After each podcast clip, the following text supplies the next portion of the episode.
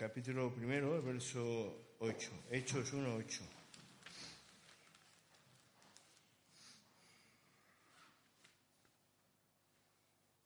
Pero dice la escritura así, pero recibiréis poder cuando haya venido sobre vosotros el Espíritu Santo y me seréis testigos en Jerusalén, en toda Judea, en Samaria y hasta el último de la tierra. Pero recibiréis poder, nos dice la Escritura, cuando haya venido sobre vosotros el Espíritu Santo y me seréis testigos en Jerusalén, en toda Judea, en Samaria y hasta lo último de la tierra. Y por último, vamos a abrir ahora la Biblia en el, Evangelio de Juan, capítulo 4 y los versos del 46 al 50.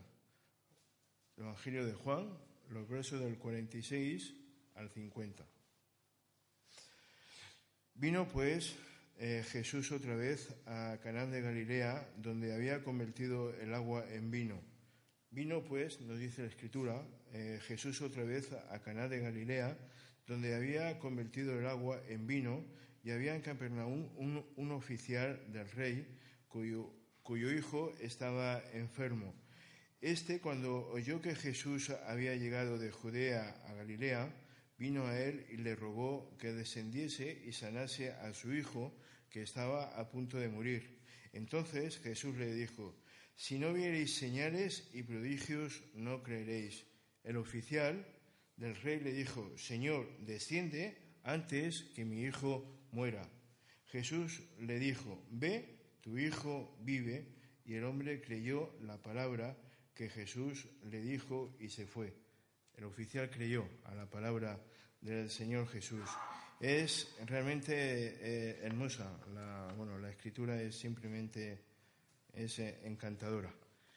Eh, recibiréis poder, nos dice también la escritura, cuando venga el Espíritu de Dios sobre vosotros. Miren, hace, no, no hace mucho, desde el balcón de mi casa, se ve la panorámica y se ve las fuentes de España, de las fuentes de la plaza de España que hay.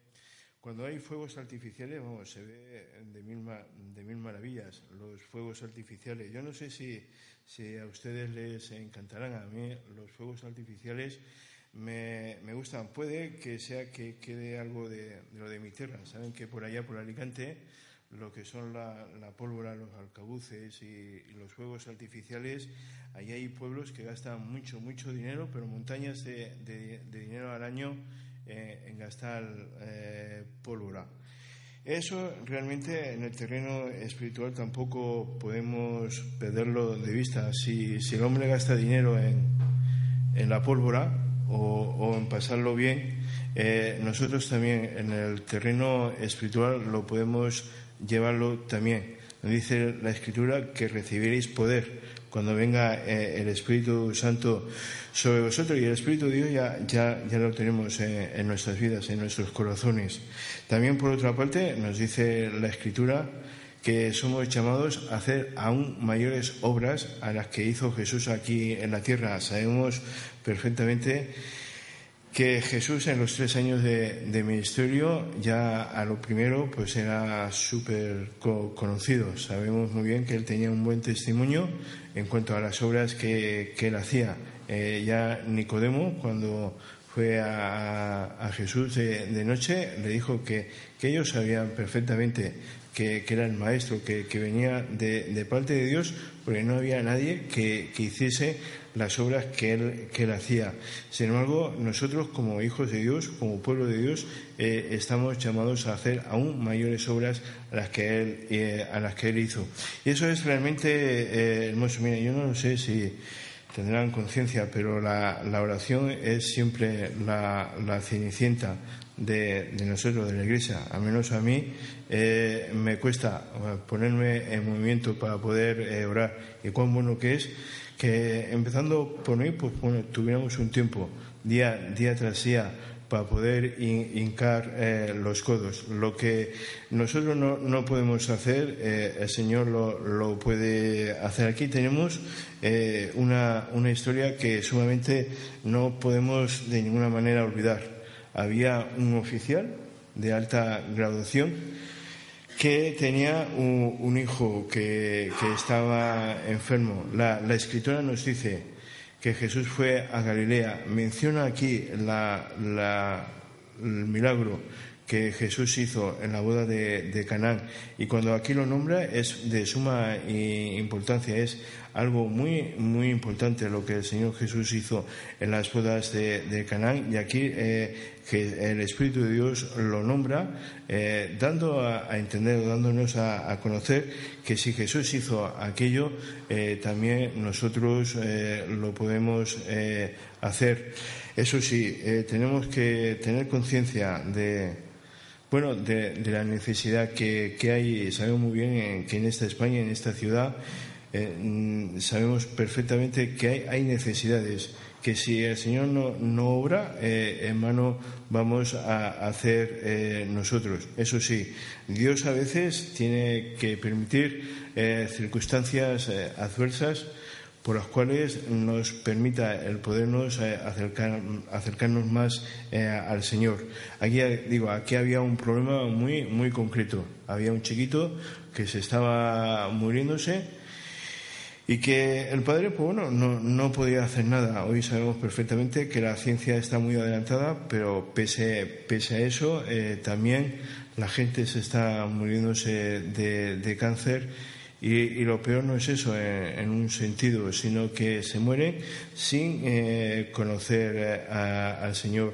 Y eso es algo que pienso que debería de ser primordial en nuestras vidas, el que a tiempo y fuera de tiempo eh, pudiéramos esparcir la palabra. El Señor ya va a dar el resultado, eso es eh, evidente, pero que nosotros al menos es eh, ser constantes eh, en ello. Pero eso sí, eso es algo que debería de ser como fue en el caso de este, de este oficial. Jesús sabía que, que estaba allí y eso es algo que nos indica que si él sabía, el, oficial, que Jesús estaba allí, él se acercó. nosotros no, tenemos que esperar a que el Señor venga a, nosotros eh, en el sentido de que nosotros podemos ir ante el trono de la gracia en cualquier momento. No, no hay que esperar día, no hay que pedir solicitud, sino en cualquier momento del día podemos ir ante el trono de, la gracia. Había un problema muy, muy en concreto. Y, el problema de, pienso que de esta ciudad y de esta España, pues es hacerlo también eh, nuestro, como una necesidad eh, primordial. Eh, evidentemente, yo soy lo, vamos, es de, de, cajón. Si tuviéramos una necesidad como la, la del rey, como la de este oficial, perdón, iríamos sin duda a, alguna al Señor. Eso sí, necesitamos, en primer lugar, como dice la, la Escritura, Señor, desciende antes que mi hijo, mi hijo muriese. Eh, él se acercó a Jesús, él le pidió eh, que se le, le. Él se olvidó de, de quién era y de la postura que él tenía. Él tenía una necesidad, sabía que Jesús perfectamente lo podía sanar y eso es algo que no podemos perder de vista. En primer lugar, Dios es inmutable, Dios, no cambia, Dios es eh, soberano. Donde nosotros no podemos eh, llegar, eh, el Señor puede llegar. Que Él puede destruir las murallas de esta ciudad, Él, puede perfectamente hacerlo. A, mí no me preguntes el cómo, y yo sé perfectamente y sabemos que lo que Dios hizo en antaño también lo puede hacerlo ahora. el oficial sabía perfectamente que Jesús podía sanar a, su hijo. Eh, fue sincero, fue sencillo, se olvidó de, lo, que, de lo que él era y, acudió a Jesús porque sabía perfectamente, y ahí está la obra eh, misteriosa, por decirlo de alguna manera, la obra también tajante, la obra eh, hermosa, que es el Espíritu de Dios que obra en nosotros. Es el, que nos guía hacia toda la, verdad. Orar, mira, orar eh, no es solamente el pedir, digo, no es, no es solamente pedir al Señor, sino que es el estrechar más tu relación y mi relación con el Señor para que podamos conocerlo en profundidades como nunca lo hemos podido conocer. Y, eso, es, eso es una meta, pienso, y ahí quiero hacer hincapié en esta noche. Es, es una meta que día tras día podíamos hacerla nuestra. Eh, en el sentido de que podemos, pienso, y delante del, delante del Señor, el ser ambiciosos. Y digo ser ambiciosos en el buen sentido de, la palabra, evidentemente. Eh, ya sé que somos seres humanos, que estamos limitados, que Dios es infinito, pero que eso obviamente no, no, es, no es excusa para que podamos ir trabajando día tras día en acercarnos más al Señor para que podamos ir conociéndole en profundidades como nunca hasta ahora lo hemos podido eh, conocer. Dice la, Escritura en Jeremías 33.3 que nos acerquemos al Señor, que le mandemos, que, el Señor nos va a enseñar aquello que es eh, oculto a, nuestros corazones, a, a nuestras mentes. Dios es soberano, como soberano que es, Dios tiene capacidad, como soberano que es, Dios, vuelvo a insistir, tiene capacidad para poder eh, abrir nuestras mentes, para poder abrir nuestros corazones para que lo podamos conocer en profundidades como nunca lo hemos podido eh, conocer. Y eso es la oración. Yo digo, orar eh, no es solamente, vuelvo a insistir, no es solamente pedir, sino es estrechar más nuestra relación con, con el Señor para que Él se manifieste más a nuestras vidas y podamos conocerle. Y, de, esa manera, si le vamos conociendo de una manera auténtica, de una manera eh, genuina, eso nos va a motivar para que tú y yo podamos esparcir la, palabra de, Dios. Y eso es algo que, el oficial eh, sabía perfectamente. Él sabía que Jesús eh, podía sanarle le va, va con segunda Jesús, le, vuelve a insistir y, le dice, oye, eh, Jesús, ven, ven a mi casa, sana a, mi hijo. No solamente le pide, sino que vuelve a, insistir. Eh, orar es, eh, ya digo, no es solamente pedir, no es solamente ser estrechar nuestra relación con el Señor, sino que también necesitamos de la constancia. Es, eso es algo que, que a, menos a mí, yo no sé a ustedes, si les costará, pero, pero al menos a mí me cuesta. Eh, ser constante eh, a mí me cuesta. Y, en cuanto con respecto a la oración, es algo que, que no eh, podemos olvidar. necesitamos ser constantes. Constantes y, trabajar día tras día en ello. Y eso es una petición que no podemos olvidar tampoco, porque tenemos, mira, la, la palabra nos, nos da un sinfín de, de, de razones para que tú y yo nos podamos acercarnos ante el trono de, la gracia. Escudriñen la, escritura día tras día, eh, examínenla, eh. Es sumamente detallista, es sumamente eh, hermosa. Lean con, intención de, poder aprender, de poder conocer.